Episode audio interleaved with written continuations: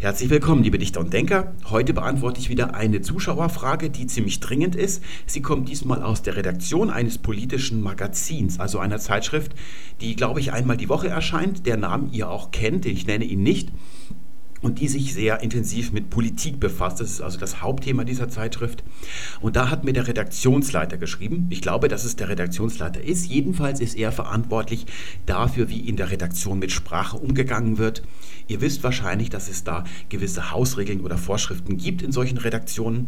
Man darf also als Redakteur nicht schreiben, die Seele baumeln lassen oder irgendwelche abgedroschenen Phrasen. Und in diesem Sinne hat der Redakteur dekretiert, dass die Wendung das politische Berlin tabu sein soll. Die Sache hat sich so zugetragen, dass der Redakteur im Laufe der letzten Woche die schriftliche Einlassung eines Wutbürgers und Abonnenten gelesen hat. Der hat ihm per Leserbrief mitgeteilt, dass mit dieser Wendung irgendetwas nicht stimme, die sei grammatikalisch falsch. Der Redakteur hat dann einige Tage darüber nachgedacht und ist zu dem Ergebnis gekommen, dass das Ganze stilistisch irgendwie nicht ganz koscher ist und hat dann am Freitagvormittag per Hauspost verfügt, dass diese Wendung so nicht mehr gebraucht werden darf, hat aber nicht damit gerechnet, dass er noch vor dem Wochenende am selben Tag eine ganz Reihe von Widersprüchen äh, zurückbekommt von den Redakteuren. Die wollten also wissen, wie, weshalb, warum, also eine Begründung geliefert bekommen, warum sie das nicht mehr benutzen dürfen. Denn anscheinend ist es so, dass diese Wendung schon zu einem Terminus technicus in der politischen Berichterstattung geworden ist. Und da hat der Redakteur dann als letzte Amtshandlung der Woche am Freitagnachmittag mir die E-Mail geschrieben, mit der Bitte, ob wir da irgendeine Begründung liefern könnten. Denn er kann nur von seinem Sprachgefühl her sagen, dass es nicht stimmt. Und da ist es natürlich demokratisch, wenn dann zehn Redakteure ihm antworten, dass es nach ihrem Sprachgefühl in Ordnung ist. Was soll man da machen? Ja, dann ist es eben die Mehrheit, die er gegen sich hat. Und er möchte jetzt irgendein Argument haben, was damit nicht stimmt. Ist das grammatikalisch falsch, wie der Wutbürger behauptet, oder stilistisch nicht so gut, wie der Redakteur behauptet? Und diese Erklärung, die können wir liefern, allerdings nicht per E-Mail. Ich könnte das schon in ein, zwei Sätzen prägnant formulieren, aber ich weiß nicht, ob man es dann verstehen würde. Zunächst eine kurze Bemerkung zum sogenannten Sprachgefühl. Es gibt in unserem Gehirn einen Bereich, den wir das Sprachzentrum nennen. Wir wissen nicht, wie dieses Sprachzentrum beschaffen ist. Wir können aber sagen, dass dort ganz eindeutige Regeln formuliert sein müssen. Diese Regeln, die sind in etwa wie ein mathematischer Term oder eine Programmiersprache, also sie sind sehr streng und eindeutig. Wenn das nicht so wäre, dann würde die Sprache als System sofort kollabieren. Also das können wir sagen. Leider ist es so, dass dieses Sprachzentrum Zentrum nicht Open Source ist. Wir können uns also diese Regeln nicht downloaden und sie uns schön durchlesen, dann bräuchten wir die Sprachwissenschaft nicht, sondern es ist binär verschlüsselt, so wie die Programme von Microsoft. Da kann man was reinschicken, einen Input und man bekommt einen Output raus, wenn das nicht abstürzt. Und wir können das miteinander vergleichen und dann schlussfolgern, was für Regeln da wohl am Werke sind, aber wir können nicht hineinschauen.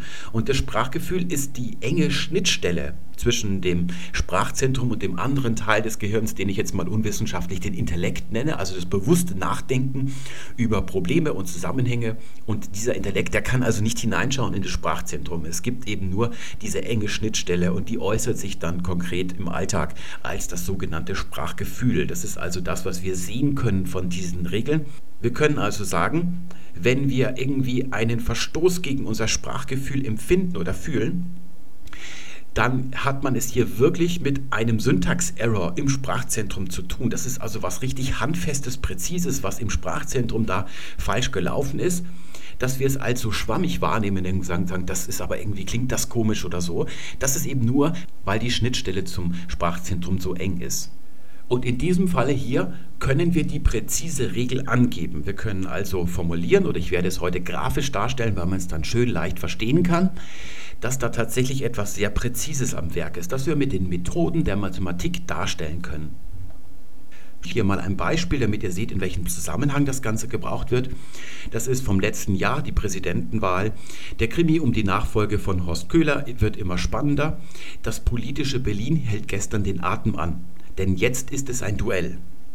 Und während ich auf der Suche nach Belegen so vor mich hingoogelte, da lief im Fernsehen gerade das Heute-Journal. Und da sagte Gundula Gause, das ist ja die, die noch am hellsten wirkt von all denen, die da mitmachen, am Tag nach der Hochzeit von Prince William und Kate Middleton hat sich das royale London wieder beruhigt. Würde mich interessieren, ob die ihre Texte selber schreibt oder ob sie die nur vorliest. Hier haben wir dieselbe Konstruktion, allerdings in einer anderen Emanation, das royale London. Also nicht das ganze London, sondern nur das, das irgendwie royal ist, was auch immer das bedeuten soll. Und jetzt die Erklärung, warum ist das ein grammatikalischer Fehler? Grammatikalisch in dem Sinne, dass wir sagen können, die Grammatik, die ist ein System aus Zeichen. Das System ist ganz eindeutig definiert, da gibt es keine Doppeldeutigkeiten. Die Zeichen, die sind ja selber keine Dinge, also zum Beispiel grammatikalische Endungen oder die Funktionen, die die Satzglieder ausüben. Wenn ich im Auto an eine Weggabelung komme, nach links und rechts geht es weiter und da steht ein Schild, das weist nach links und sagt Hamburg dann ist das Schild ein Zeichen, weil es nicht Hamburg selbst ist. Es zeigt nur auf Hamburg. Und dieses Schild ist eindeutig. Das heißt, wenn das nach links weist, dann bedeutet es immer, dass dann das, was draufsteht, wirklich links liegt und nicht rechts. Wenn ich jetzt also links abbiege und komme zwei Stunden später in Berlin an und wundere mich, warum ich jetzt in Berlin bin und nicht in Hamburg, dann würde das Ganze ja kollabieren. Dann würde ich mich beim zweiten Mal, wo ich an so ein Schild gerate, mich nicht mehr darauf verlassen. Deswegen sind die Zeichen eindeutig. Hier haben wir es also mit einem Adjektivattribut zu tun. Das kennen wir schon zur Genüge, haben wir schon sehr oft drüber gesprochen. Ein Adjektiv, das von einem Substantiv abhängt und ist also näher bestimmt. Und es hat eine ganz gewisse Funktion und das ist immer dieselbe. Wenn ich jetzt dieses Adjektiv gebrauche, aber damit das Gegenteil von dem ausdrücken möchte, was es das normalerweise tut im System der Grammatik, dann kann ich sagen, es ist grammatikalisch falsch. So einfach ist das. Wir müssen uns also zwei Fragen stellen. Frage Nummer eins lautet, was möchte der Sprecher überhaupt ausdrücken? Was ist die Intention? Frage Nummer zwei lautet, wie ist das Adjektivattribut semantisch und syntaktisch definiert im System der Grammatik, wenn es also als Adjektiv bei einem Substantiv steht? Was bedeutet das dann? Was wird daraus aus dieser Kombination aus zwei Wörtern? Im Idealfall stimmen die Antworten für diese beiden Fragen überein, dann ist alles richtig.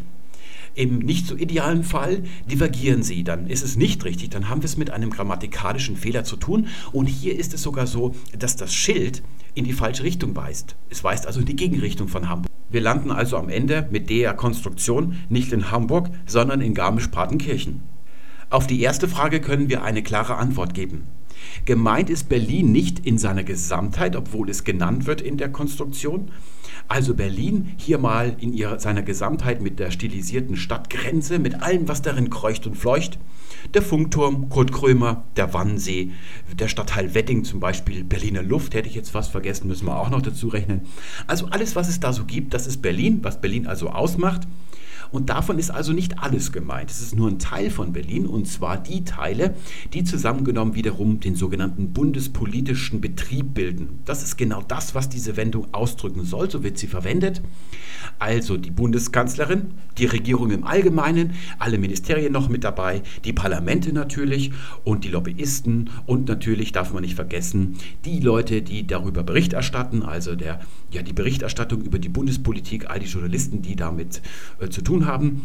Das ist also der bundespolitische Betrieb, die Bundespolitik und die sind alle in Berlin stationiert. Das findet also alles innerhalb dieser Grenze hier statt.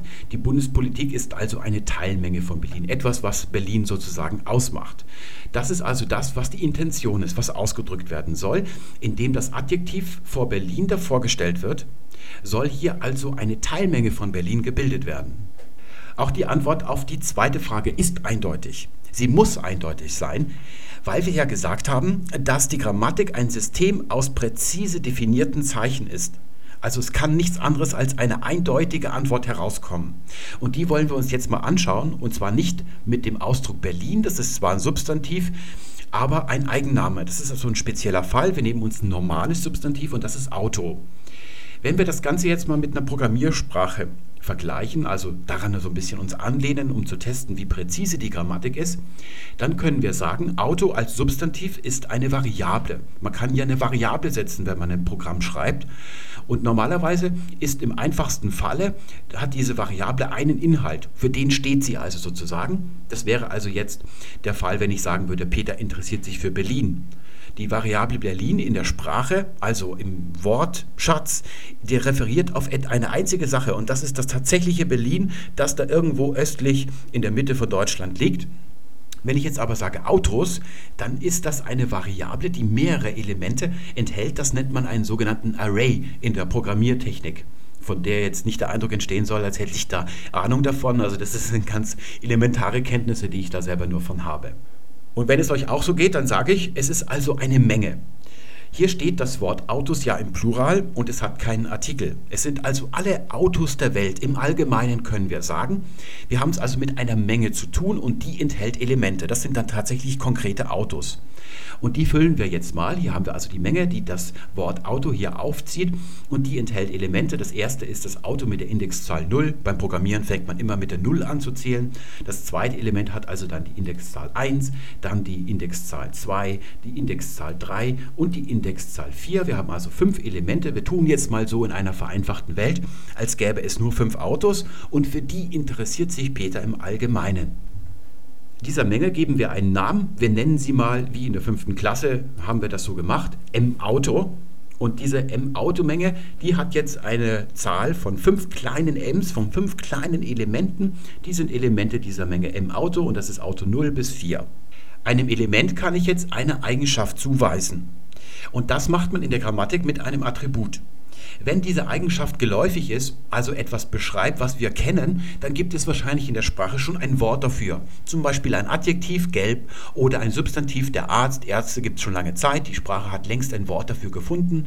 Also ein Wort, ein einzelnes, das genau diese Eigenschaft beschreibt und nicht mehr und nicht weniger.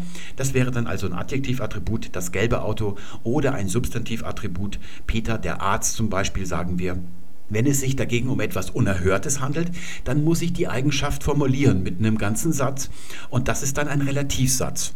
Man kann auch Adverbialsätze so einsetzen als Attribut, also zum Beispiel das Haus, wo der Mord geschah.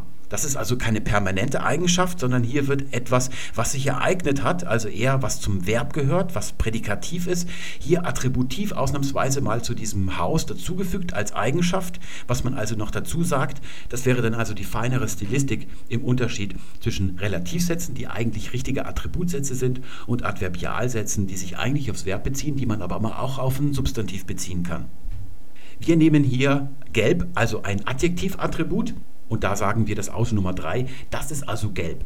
Jetzt kommt also hier dieses Adjektivattribut dazu und wir sehen, es entsteht eine Schnittmenge. Eine Schnittmenge aus allen Dingen, die gelb sind, also einschließlich der Briefkästen zum Beispiel und was es sonst noch so gibt in gelb, und allen Dingen, die Autos sind. Das ist also die Schnittmenge und in dieser haben wir jetzt im simpelsten Fall ein einziges Element und das ist dann das gelbe Auto. Wir wissen nicht, ob es mehrere gelbe Autos in dieser Menge gibt, das ist nämlich nicht wichtig. Das Primäre, was das Adjektivattribut also tut, das ist es, dass es irgendeiner Sache, hier dem Element Auto Nummer 3, eine Eigenschaft zuschreibt. Wir können das testen, wenn wir zum Beispiel einen Roman lesen, einen Krimi. Und da verfolgt der Kommissar einen Verdächtigen, zum Beispiel durch den Wald. Und dann kann es heißen, er verfolgte den dunkelhaarigen Mann durch den Wald. Es gibt nur diese beiden Männer, es gibt also keinen zweiten Mann, der blond ist, deswegen wird hier nicht selektiert zwischen zwei Männern anhand der Haarfarbe, es wird einfach nur dazu gesagt, dass der Verdächtige dunkle Haare hat, damit man ihn sich besser vorstellen kann. Wenn es jetzt aber zwei Verdächtige gibt und der andere ist blond, dann wirkt dieses dunkelhaarig als Adjektivattribut gleichzeitig selektierend.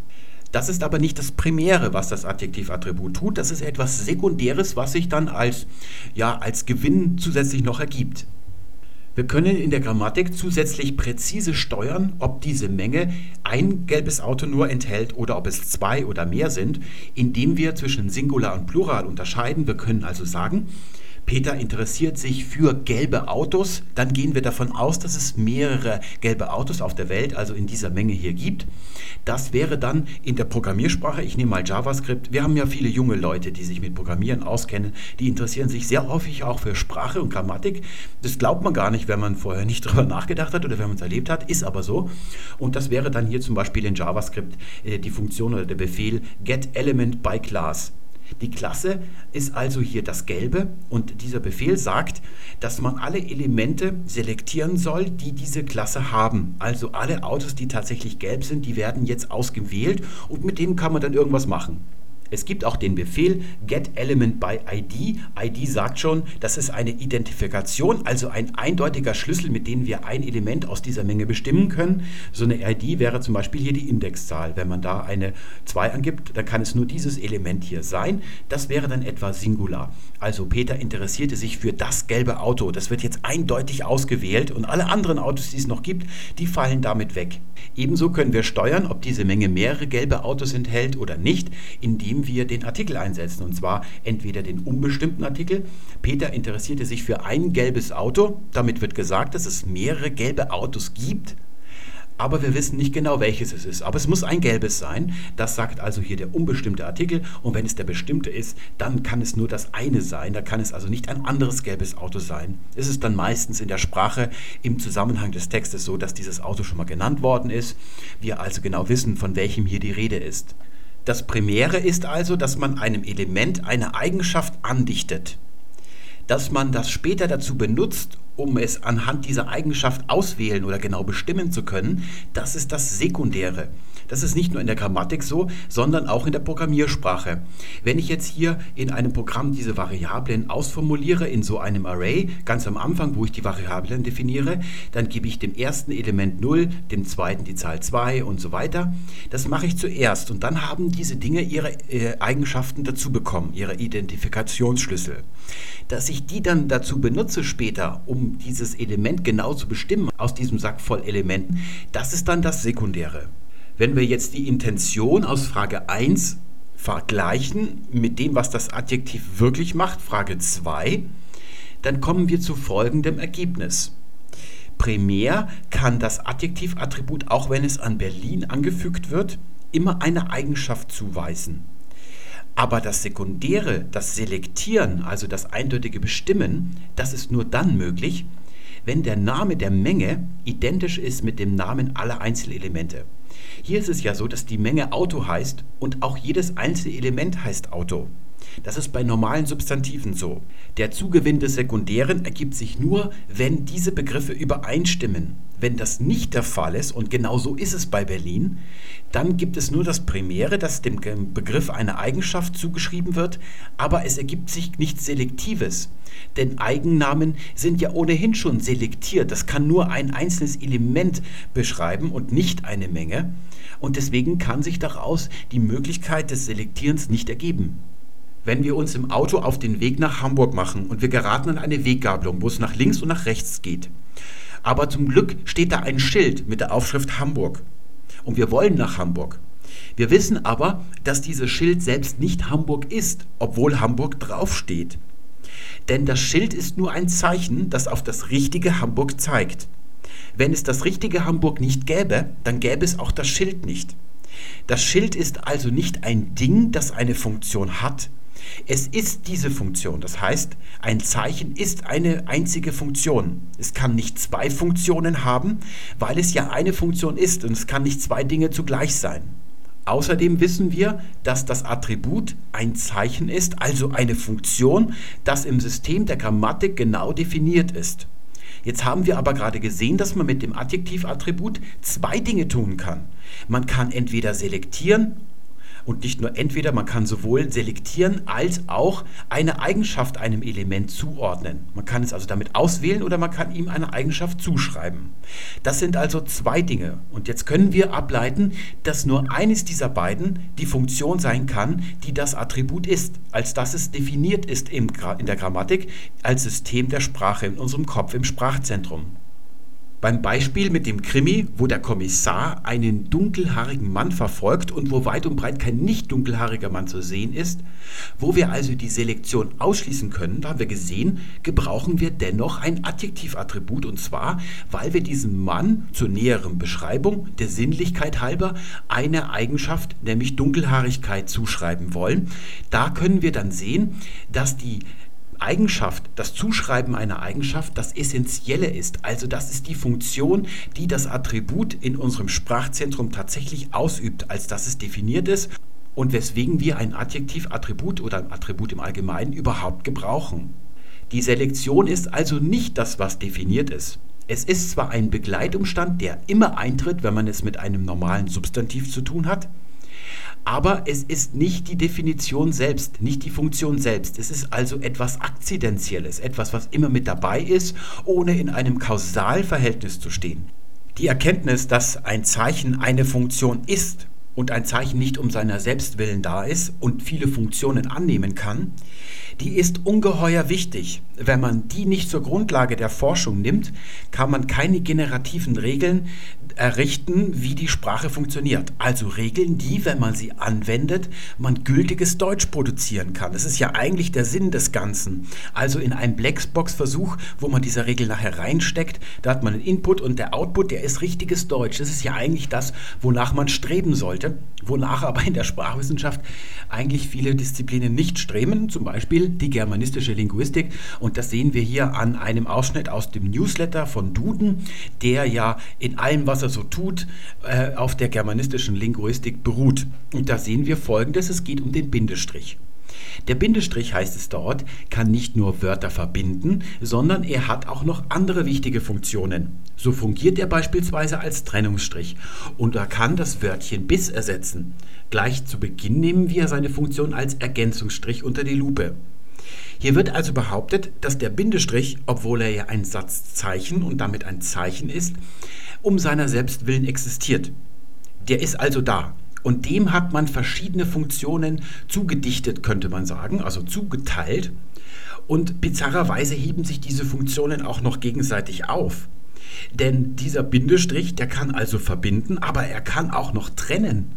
Das sind ja genau entgegengesetzte Funktionen. Das wäre, als wenn das Hamburg-Schild, das ja nach links weist, auch gleichzeitig sagen könnte, Hamburg liegt rechts. Und man weiß nicht, wenn man an dieses Schild kommt, muss man jetzt nach links oder nach rechts fahren. Ich behaupte dagegen, dass die Funktion des Bindestrichs oder der Bindestrich als Funktion nichts anderes tut, als zu verbinden. In all den Situationen, wo er auftaucht, tut er nichts anderes als etwas zu verbinden. Das haben wir neulich in der Folge über aus dem Häuschen geraten, also diese zusammengesetzten Komposita gesehen. Da hatten wir ein Beispiel wie den pH-Wert und wir haben gesagt, pH-Wert, das kann man nicht zusammenschreiben, weil hier aufgrund der chemischen Nomenklatur die normale Groß- und Kleinschreibung aufgehoben ist. Man muss das also getrennt schreiben, aber weil das zusammengehört, weil es trotzdem ein Ausdruck ist, werden diese beiden Dinge, die getrennt zu schreiben sind, damit man sie nicht verwechselt, durch den Bindestrich wieder verbunden. Das ist also das, was der Bindestrich macht. Der Bindestrich taucht auch am Ende einer Zeile auf und zwar immer dann, wenn ein Wort nicht mehr zur Gänze in diese Zeile hineinpasst. Das sehen wir hier im Zitat an diesen ersten beiden Zeilen. Verbinden ist in der Mitte getrennt und dann haben wir auch noch wichtige Funktionen, also wichtig hier auch nochmal getrennt und da steht immer ein Bindestrich der hier Trennstrich genannt wird. Da wird also behauptet, dass die Aufgabe des Striches hier ist, dass er trennt. Aber das ist nicht die Aufgabe des Striches. Es ist die Aufgabe, dass er verbindet. Und zwar das, was das Zeilenende trennt. Es ist doch das Ende der Zeile, das die Trennung überhaupt hervorruft und nicht der Strich.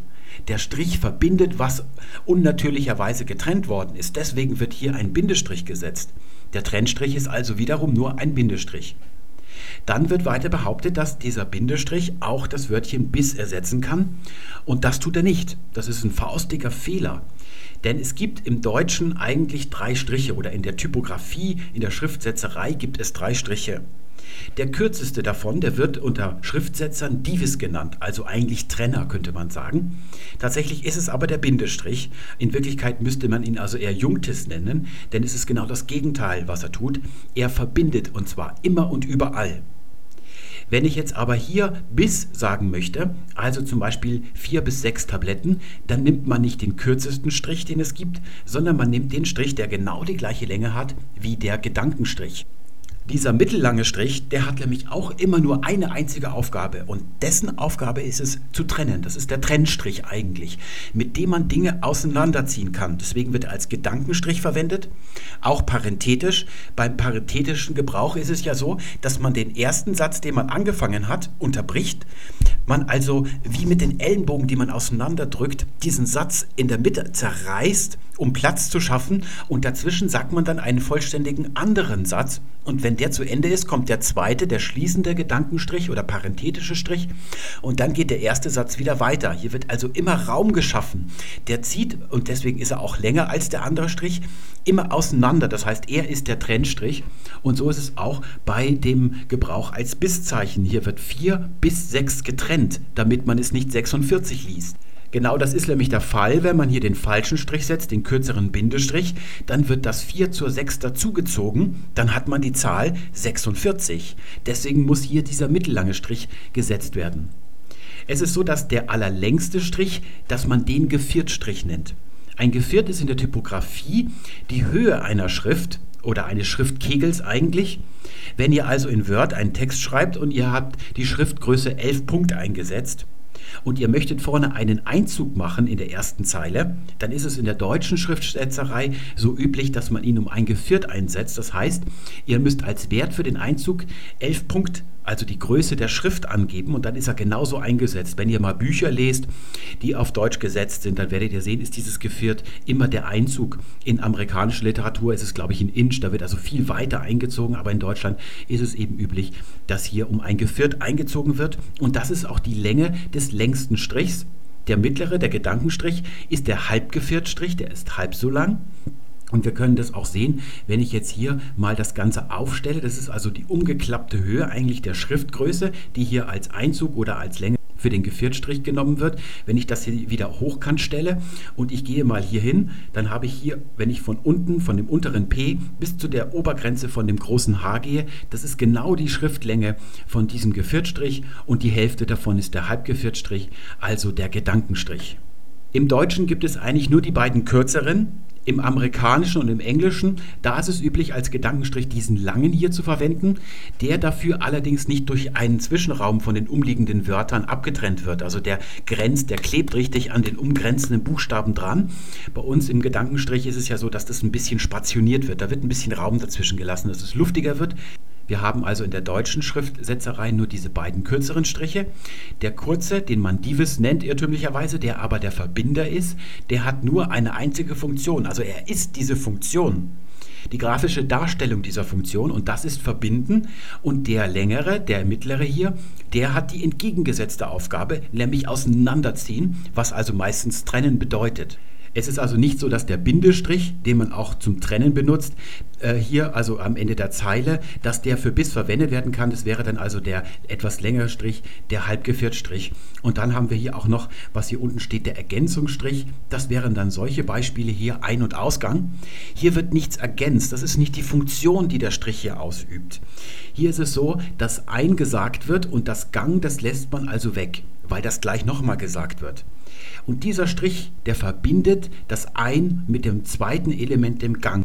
Wir können also sagen, der kurze Strich, dessen einzige Aufgabe ist es zu verbinden, also der bindet, und der Gedankenstrich, der also der mittellange, dessen einzige Aufgabe ist es zu trennen und der kann an unterschiedlichen Stellen auftauchen. Aber überall dort ist er derjenige, der verbindet. Also am Zeilenende trennt er nicht. Das ist ja grotesk, wie man da eigentlich drauf kommen kann, dass es der Strich ist hier am Ende der Zeile, der die Trennung verursachen würde. Und da seht ihr eben, wie wichtig es ist, dass man da hier streng vorgeht, weil nur so kommt man tatsächlich zu der Erkenntnis, was die Dinge wirklich tun. Frage 2 ist damit also völlig geklärt. Wir wissen, wie das Sprachzentrum in etwa als Zeichensystem beschaffen sein muss und wie darin das Attribut definiert ist. Und jetzt sehen wir uns mal die rechte Seite an, das politische Berlin. Hier sehen wir zwei Irrtümer. Der erste Irrtum besteht darin, dass das Akzidentielle irrtümlich für das Essentielle gehalten wird. Hier wird also das Adjektivattribut eingesetzt, um zu selektieren, ausschließlich dafür, denn es ist ja nicht gemeint, dass das Berlin in seiner Gesamtheit politisch ist, aber genau das drückt das aus, weil das Sprachzentrum oder das System, das dort herrscht, nur das ausdrücken kann. Das andere ergibt sich dann außerhalb des Sprachzentrums als sekundäres. Und der zweite Irrtum besteht darin, dass man im Intellekt, also in einem anderen Ort des Gehirns als das Sprachzentrum, Berlin als eine Menge ansieht mit Elementen. Und die Elemente, die stellt sich der Intellekt eben so vor. Wir haben den Fernsehturm, da haben wir noch die Luft, den Kurt Krömer dürfen wir nicht vergessen. Vielleicht haben wir auch noch Wedding und natürlich auch noch die Bundespolitik, die klebe ich hier noch mit rein. Und der Irrtum besteht darin, dass man glaubt, dass man mit dem Adjektivattribut selektieren könnte und zwar eines dieser Elemente aus dieser Menge. Es handelt sich aber nicht um eine Menge mit Elementen im Sinne des Sprachzentrums. Das ist nämlich nur so, wenn der Name der Menge, wie hier beim Auto, identisch ist mit dem Namen der Elemente. Nur dann kann es sekundär zum Selektieren kommen, im zweiten Schritt dann aber erst. Aber hier ist der erste Schritt gemeint und wir sehen im Sinne der Sprache, der Grammatik, ist der Fernsehturm kein Element der Menge Berlin. Das ist ja kein Berlin. Berlin ist also gar keine Menge. Es kann keine Menge sein, weil diese Menge keine Elemente enthalten kann. Berlin ist ein konkretes Ding und das hat einen Eigennamen. Es kann auch nicht ein Element sein, das wäre es ja eher noch, weil es darüber wieder keine Menge gibt, die Berlin heißen könnte. Wir können also die Regel formulieren, dass sich Attribute nur auf Elemente einer solchen Menge beziehen können, nicht auf die Menge in ihrer Gesamtheit. Man kann also sagen, dem Auto Nummer 3, dem dichte ich jetzt die Eigenschaft gelb an. Das heißt, dass diese Eigenschaft das gesamte Element umschließt. Alles an diesem Auto 3 ist also gelb und nicht nur ein Teil davon, denn die Selektion findet nur in Bezug auf die Menge Auto statt. Auf die Menge kann sich ein Attribut nicht beziehen. Selbst wenn ich sage, Peter interessierte sich für gelbe Autos, dann ist damit keine Menge gemeint, sondern es ist der Plural von einzelnen Elementen, zum Beispiel zwei oder drei. Wenn die gelb sind, dann kann ich das sagen und die werden dann hier ausgewählt. Aber es sind immer konkrete Elemente, ob eins oder mehrere, spielt keine Rolle, aus dieser Menge. Und da sehen wir, was auf der rechten Seite falsch läuft. Hier wird erstmal behauptet, es gäbe überhaupt eine Menge in Berlin, die es in Wirklichkeit nicht gibt. Und die hätte jetzt die Elemente Berlin 0, Berlin 1, Berlin 2. Und das gibt es auch nicht. Und dieses Berlin 4 in der Menge, also mit der Indexziffer 4, das wäre jetzt die Hauptstadtpolitik. Und der gebe ich jetzt so ein Attribut, um es zu selektieren und die anderen Berlins 0 bis 3 auszuschließen. Da wird also ein Einzelelement zu einer Menge gemacht, um davon wieder Einzelelemente, fiktive, virtuelle zu machen. Und das ist eigentlich falsch, die Bezüglichkeit stimmt nicht. Hier bezieht sich das Ganze auf eine Gesamtmenge und soll selektieren und das nennt man in der Programmiererwelt einen Bug. Da braucht man ein Debugging-Tool, mit dem sucht man dann stundenlang, bis man den Fehler gefunden hat weil das Programm einfach abbricht an der Stelle, wo die Bezüglichkeit falsch ist. Da gibt es einen Bluescreen, jedenfalls gab es den früher. Das wäre ja toll, wenn es das im Fernsehen gäbe. Wenn da jetzt einer vom Heute-Journal so reden würde und plötzlich wird der Bildschirm blau und dann erscheint nur noch ein Fehlercode, den muss man dann bei uns auf der Webseite eintippen und dann erfährt man, aus welchen grammatikalischen Gründen das Heute-Journal abgebrochen worden ist, weil das Sprachzentrum von dieser Gundula Gause äh, kollabiert ist an dieser Stelle. Es wäre ja toll, aber es ist leider nicht so. Die hat dann noch weiter weitergeredet danach. So sieht es also im Sprachzentrum aus. Das ist also ein Modell, wie es im Sprachzentrum sich ereignet. Wenn der Redakteur von seinem Sprachgefühl spricht, dann ist es eben diese enge Schnittstelle, durch die er das Ganze hindurchschimmern sieht, was sich dann so eher als ja, mulmiges Gefühl im Inneren aufstaut, weil man eben mit dem Intellekt oder mit dem Herzen oder mit den Augen in dieses Sprachzentrum nicht hineinschauen kann. Man muss immer aufpassen, ob es sich tatsächlich im Sinne der Sprache, der Grammatik um eine Menge handelt. Und das kann man ganz einfach damit herausfinden, indem man prüft, ob der Name der Menge Auto identisch ist mit dem Namen der Elemente, auch Auto. Wenn das der Fall ist, dann kann es im zweiten Schritt zur Selektion kommen. Und wenn das nicht so ist, dann findet zwar die eigentliche Funktion statt, die das Attribut ausübt. Wenn ich also sage, das politische Berlin, dann wird dem Berlin eine Eigenschaft angedichtet. Das findet tatsächlich statt. Aber eine Selektion, die findet nicht statt, weil es eben keine Menge Berlin darüber gibt. Und wenn ich jetzt als Deutschsprecher das hier höre und habe ein funktionierendes Sprachzentrum, dann kann ich es nur so verstehen, dass Berlin in seiner Gesamtheit eine Eigenschaft hat und die ist politisch. Das kann ich natürlich so verstehen, das ergibt einen Sinn. Ich kann mir vorstellen, dass Berlin eine ziemlich politische Stadt ist im Vergleich zum Beispiel zu Kiel oder Kaiserslautern. Und zwar inklusive Kurt Krömer und dem Wannsee. All das ist politisch, was es in Berlin gibt und nicht nur ein Teil davon. Und genau das ist nicht die Intention der Leute, die diese Wendung hier anwenden. Sie wollen ja selektieren. Wir können also sagen, Antwort 1 und Antwort 2 stimmen nicht überein und deswegen haben wir es hier mit einem grammatikalischen Fehler zu tun. Die Zeichen, aus denen das System besteht, tun hier nicht das, wofür sie definiert sind und deswegen ist es falsch. Zum Abschluss habe ich noch ein Beispiel, bei dem man sieht, dass Adjektivattribute tatsächlich in der Intention gebraucht werden, nur damit man später selektieren kann im zweiten Schritt. So ein Beispiel ist, wenn ich sage, der ärztliche Leiter des Waldkrankenhauses. Ein Krankenhaus hat in der Regel zwei Chefs. Einen Chefarzt, das ist der ärztliche Leiter, und es gibt einen Verwaltungschef, das ist der betriebliche Leiter. Und indem ich jetzt ärztlich davor setze, kann ich also selektieren, dass der Verwaltungschef ausgesondert wird. Leiter ist ein normales Substantiv obwohl es eine Person bezeichnet. Es ist also kein Eigenname. Deswegen kann ich sagen, es ist eine Menge mit dem Namen Leiter. Und die enthält jetzt in der Ebene der Sprache einen Leiter mit der Indexzahl 0 und einen Leiter mit der Indexzahl 1.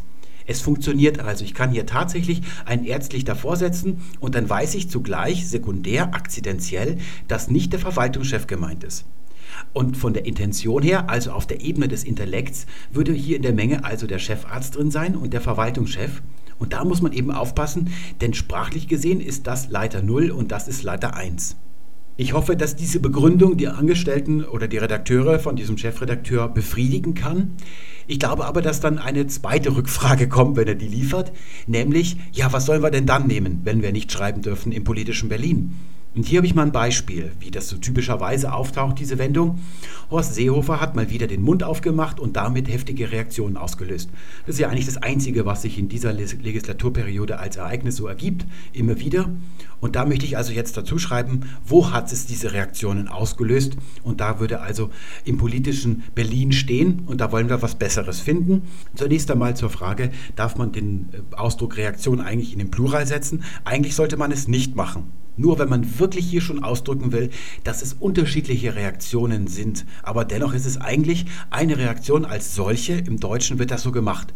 Im Englischen nicht. Da sagt man ja zum Beispiel auch Save Our Souls. Aber im Deutschen sollte man sich da immer im Singular bewegen eigentlich. Also das ist besser. Gut, was ich jetzt zuerst machen kann, ist natürlich, dass ich überhaupt nichts in diese leere Stelle hier reinstelle. Ich muss mir dann natürlich immer überlegen, ob sich zwingend ergibt, dass das Ganze in Berlin stattgefunden hat. Das kommt jetzt ein bisschen aufs Thema an, das kann man hier noch nicht so beurteilen. Das Zweite, was ich aber wirklich immer machen kann, ist in Berlin. Denn wenn hier steht in Berlin, dann weiß ich doch als Zeitungsleser, dass hier auf keinen Fall Kurt Krömer gemeint ist, der heftig reagiert hat. Sondern es kann nur die Bundespolitik in Berlin sein. Da sehen wir auch im politischen Berlin, das ist so ganz typisch die Mode unserer Zeit. Die Journalisten haben in den Zeiten, wo eigentlich überhaupt nichts mehr besonders akkurat und genau ist, so eine Schein- und Pseudo-Akkuratesse entwickelt dass sie da ständig irgendwelche Pseudopräzisionen so als reine äußerliche Stilmittel in ihre Texte reinschmuggeln müssen. In Wirklichkeit sind die völlig sinnlos und überflüssig. Also man kann hier tatsächlich immer sagen in Berlin. Denn es ist aus dem Kontext heraus ausgeschlossen, dass es jetzt die Taxifahrer sind, der Funkturm, der hat auch nicht reagiert, auch Kurt Krömer nicht. Das ist dann eine sogenannte Metonomie. Hier wird also vom Großen auf das Kleine.